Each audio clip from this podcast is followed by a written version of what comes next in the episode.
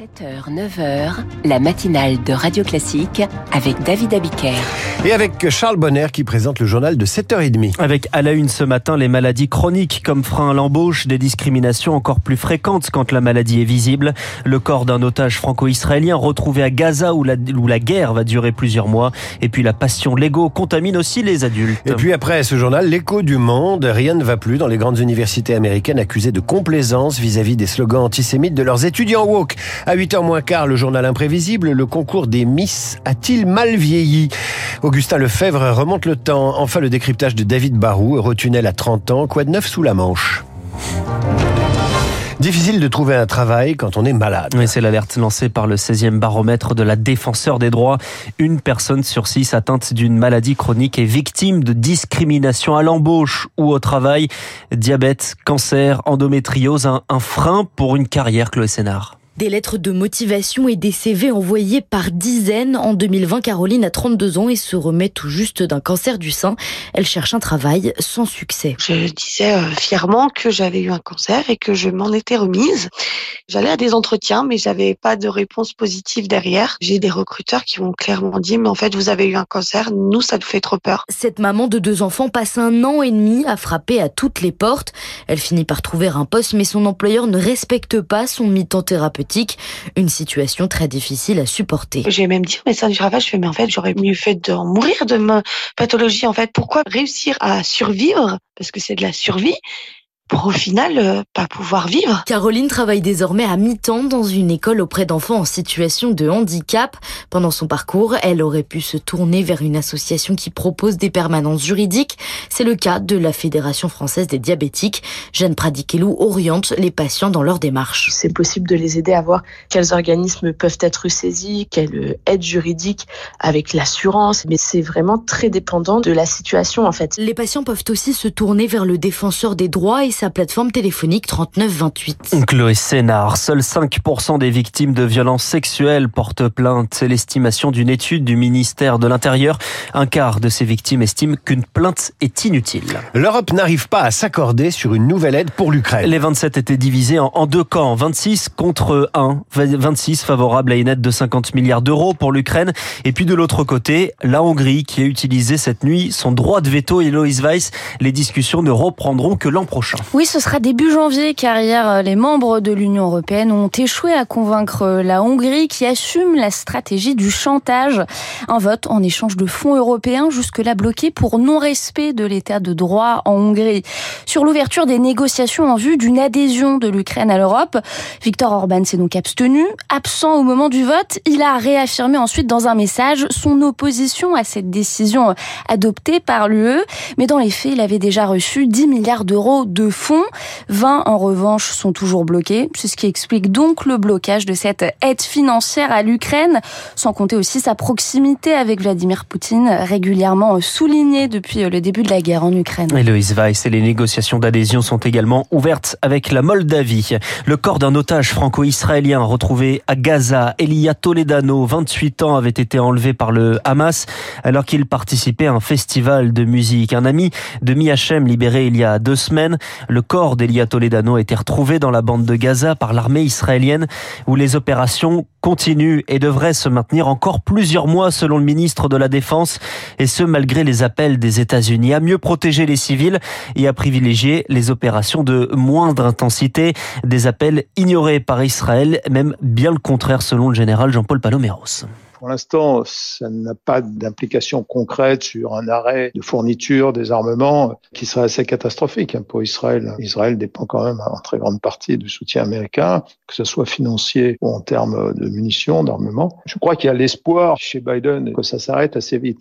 C'est peut-être pour ça qu'il y a eu cette déclaration, pour prévenir en quelque sorte. Jean-Paul Paloméros, joint par Marine Salaville, huit personnes soupçonnées d'être liées au Hamas, arrêtées hier en Europe, en Allemagne, aux Pays-Bas et au Danemark. Elles sont suspectées d'avoir planifié des attentats contre des institutions juives. Vous écoutez Radio Classique, il est 7h34. Les contours du leasing social sont dévoilés. C'est l'une des promesses de la dernière campagne électorale d'Emmanuel Macron.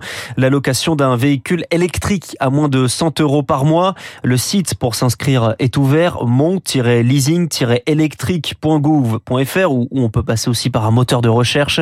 Un dispositif qui est réservé à ceux dont le revenu fiscal par part est inférieur à 15 400 euros et qui habitent à plus de 15 km de leur travail. 11 membres de la Civis démissionnent cette commission sur l'inceste appelée à disparaître en fin d'année, mais dont l'existence est prolongée avec des missions élargies. Les membres protestent en fait contre l'éviction du président, le juge Édouard Durand, connu pour son franc-parler. Quatre départements en vigilance orange pour un risque de crue ce matin. La Dordogne, la Gironde et les deux Charentes. Hier, la prison de Sainte a dû être évacuée. Et un nouveau réseau social fait son arrivée en France. C'est Meta, la maison mère de Facebook et Instagram qui le lance. Threads, c'est son nom. On pourrait traduire en français par euh, un fil de discussion. C'est en fait un réseau social pour concurrencer X, l'ex-Twitter, racheté par Elon Musk et dont le fonctionnement fait fuir certains utilisateurs. Threads existe déjà aux États-Unis depuis le mois de juin, mais sa réussite en Europe est incertaine selon Julien Pillot, enseignant-chercheur à l'INSEC. La question qu'on peut se poser, c'est euh, dans quelle mesure Threads n'a pas déjà éclusé une partie de son potentiel de croissance, puisque mine de rien, il est présent dans certains pays du monde depuis cinq mois. Cinq mois à l'échelle numérique, c'est quand même un temps relativement long. Pour pouvoir être performant sur ces marchés-là, il faut être capable de monter très rapidement à l'échelle, de façon à pouvoir attirer des annonceurs et leur dire, eh ben, écoutez, ça peut être intéressant de mener des campagnes publicitaires sur mon réseau. Et la question qui peut se poser aussi, c'est euh, si finalement le fait que les contenus sur Threads soient mieux modérés que euh, sur Twitter est un argument suffisant aux yeux des utilisateurs pour migrer de la plateforme d'Elon Musk vers la plateforme de Mark Zuckerberg. Il va falloir observer euh, les comportements des utilisateurs dans les prochains mois. Un propos recueilli par Zoé Pallier. Voilà un bon moyen de lâcher son téléphone, une activité qui plaît, oui monsieur, aussi aux adultes. Je parle des Lego, mmh. qui a bien compris hein, qu'un nouveau public avait des envies de modèles plus techniques, plus complexes. Il y a quelques jours de Noël, les, les petites briques risquent d'envahir votre salon. C'est le reportage d'Eric Kioch au magasin Lego de Paris-Oual.